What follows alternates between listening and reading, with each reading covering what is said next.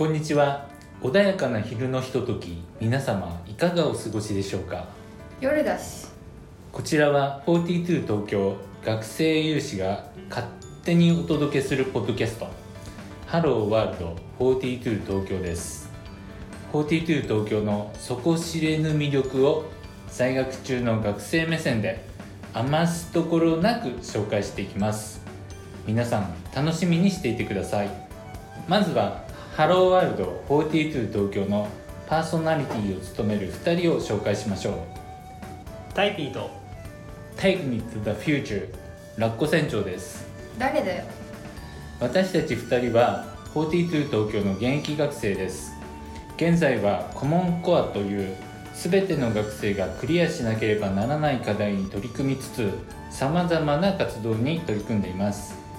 このポッドキャストもその活動の一つになります本来ならここで自己紹介という流れですが2人とも現役学生ということもありましてせっかくなのでインタビュー形式で行いたいと思います。タイピーさんはこの番組の後半で私ラッコ船長は次回のポッドキャストで行う予定です。ではタイピーさんここからは雑談形式で話していきましょうか。雑談かよ。お願いします。まずはこの番組「ハローワールド42東京」について話しましょう。そうですね。少し前に僕とラッコ船長の2人で42東京の魅力をもっと世の中に広めたいねって話をしてたんです。そうでしたね。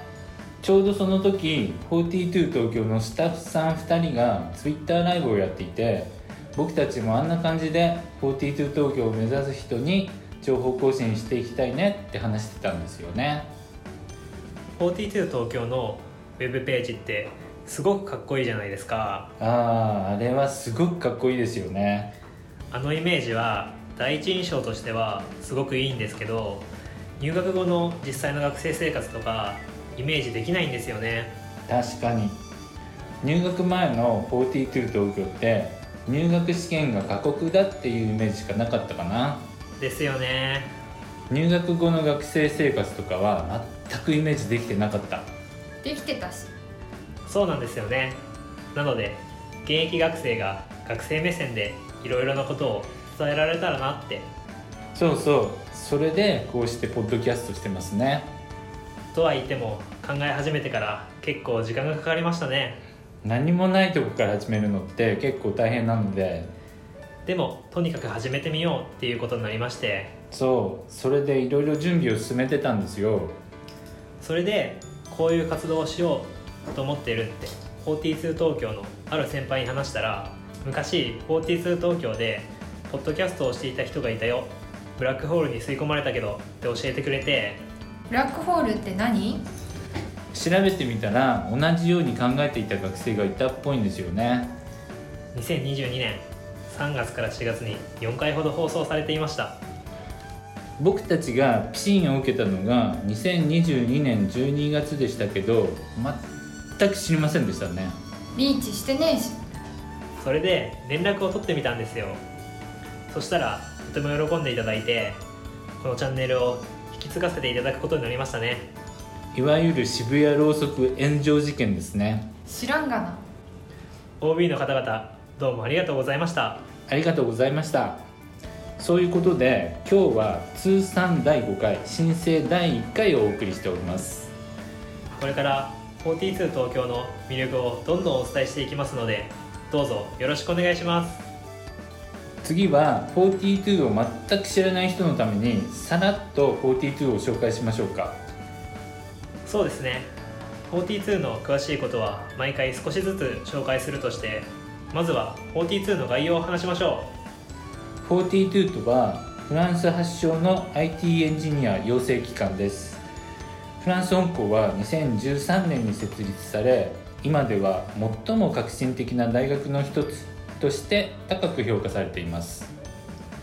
そして42の実績が世界に広がり今では世界中に42ネットワークとして校舎が存在します。42ネットワークの一つとして2020年に東京にも設立されました。それが42東京ですね。今42東京には400人ぐらいの学生がいます。ちょうど9月に新入生が入学してそれくらいになりますね。みんなが一斉に校舎に来ることはないけれど日々課題を解いたり各自興味のあるコンピューターサイエンスの分野を勉強していますよね。みんな勉強熱心ですよね。そうなんですよ。あそこにいると自分も頑張らないとって思いますよ42にはいくつか特徴があるので挙げていきましょうか。大きく3つありますね。まずは経歴不問でしたっけ？不問かよ。そうですね。実際42東京に入学してみれば分かりますけどいろんなバックグラウンドの人がいます。うんうん。入学した時はちょっとびっくりしましたよね。年齢も多彩ですよね今は受験資格が18歳以上になってしまいましたがちょっと前までは16歳とか17歳の学生もいましたよね。次は学費無料。これ本当に無料なんですよね。無料かよ。これもびっくりですよね。校舎がすっごくいい場所にあるじゃないですか。六本木の大きなオフィスビルの23階ですね。中がめっちゃくちゃ綺麗でそこに Mac がずらっと並べてあるそこでたくさんの学生がコーディングしてる。わからないことがあったらすぐにその人たちに質問できる。これで無料なんだからすごいですよね。あとは24時間オープンかな？寝ろよ。24時間空いてるのもすごいですよね。学習したい時は校舎に行けばいつでも学習できるって安心ですよね。校舎に行けば誰かしらいるので真夜中のレビューとかも普通にやってますよねさすがに早朝の時間帯はひっそりとしてますけどね。僕夜中に校舎行ったことないけどどんな雰囲気なんだろう？行けよ。あとお伝えしておきたいことは入学するためには不審っていう約4週間に及ぶ過酷な試験があることですよね。そうそう。僕たちもちゃんと受けましたよね。懐かしいな。入学試験に合格しないと入学できないですからね。4週間長かったですよね初めは4週間も何するんだろうって思ったけど実際はやってみるとあっという間でしたよね。ほんと一瞬でしたよね。一瞬じゃねえよ。ピシンってフランス語のプールっていう意味なんですよ。泳ぎ方を知らないのにいきなりプールに突き落とされるイメージですよね。初めの1週間は毎日辛い感じなんですがそれを過ぎると泳ぎ方が少しずつ分かってきて楽しくなってくるんですよつら楽しいってやつですね。辛すぎだよ。この頃になると朝から夜までコーディングしてても楽しくなってくるんですよ。IT エンジニアの適性がある人はそうですね。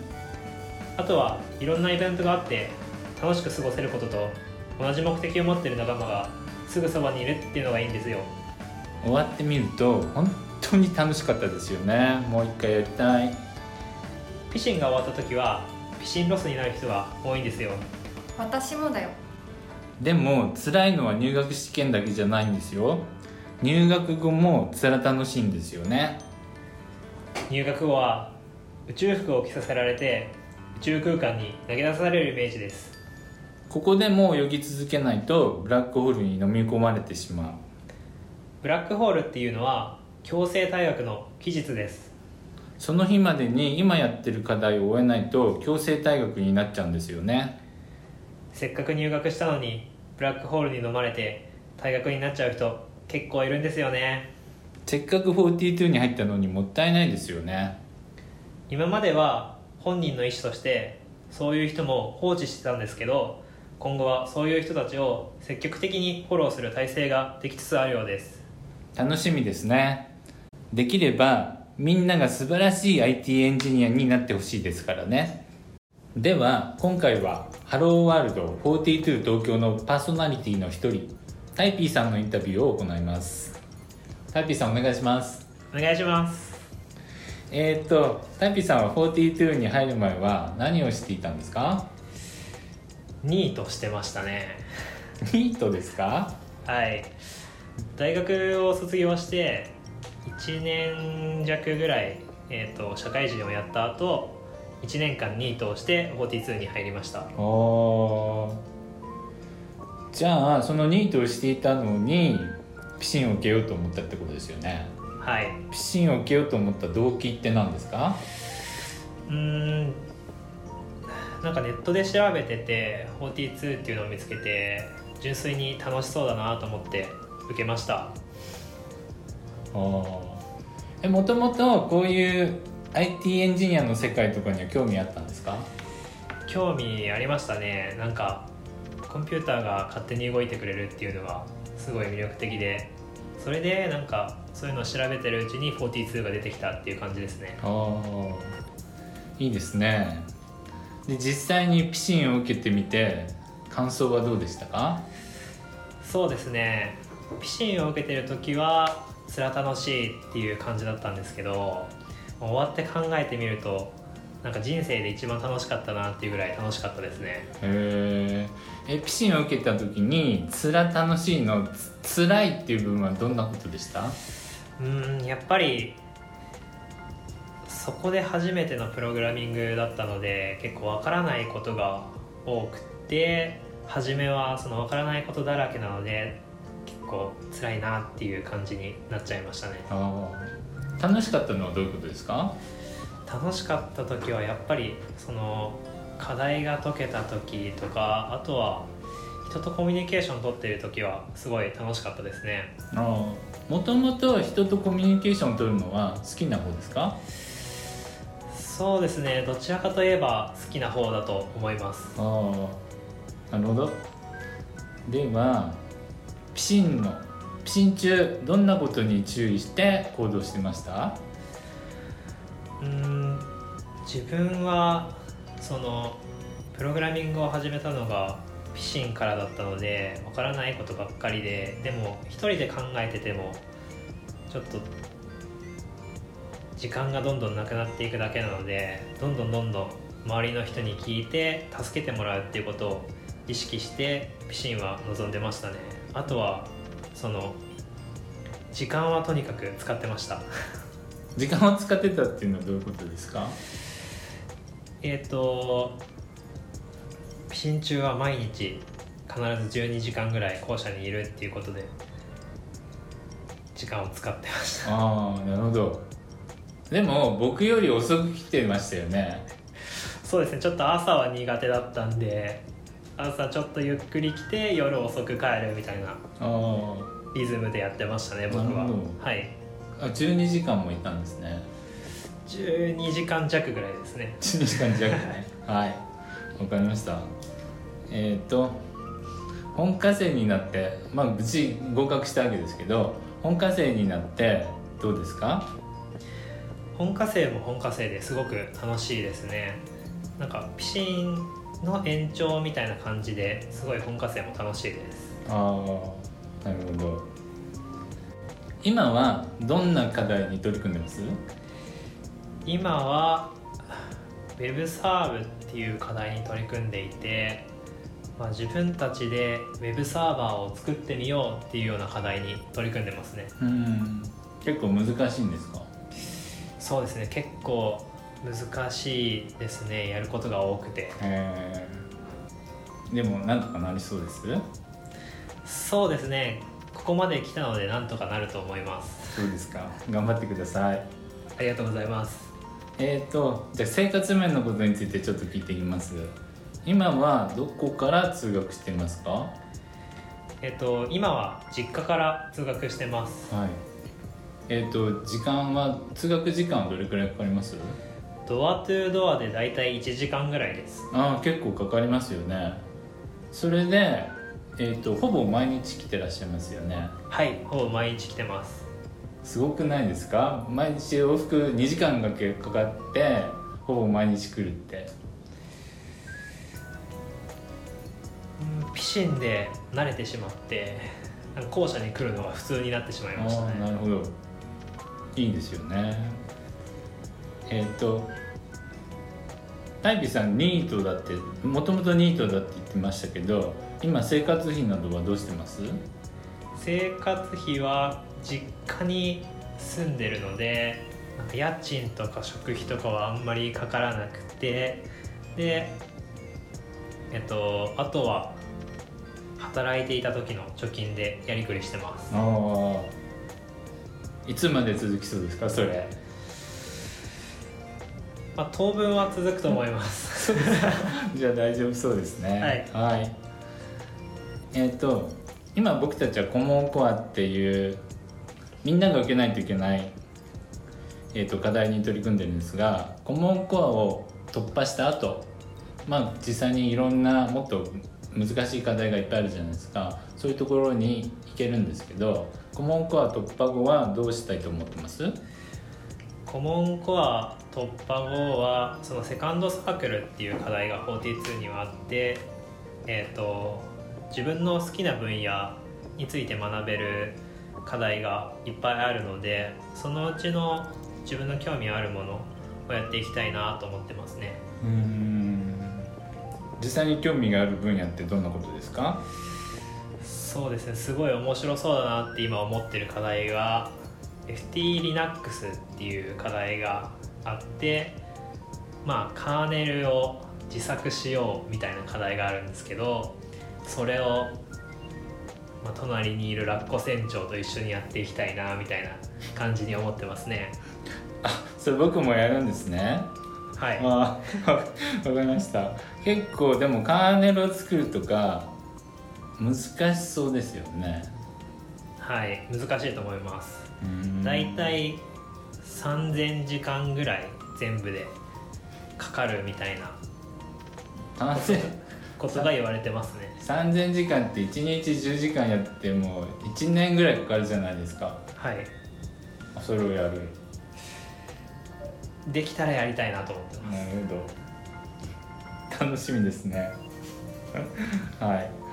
えっ、と今42以外の活動なんかしてますか？42以外の活動は僕はしてないですね。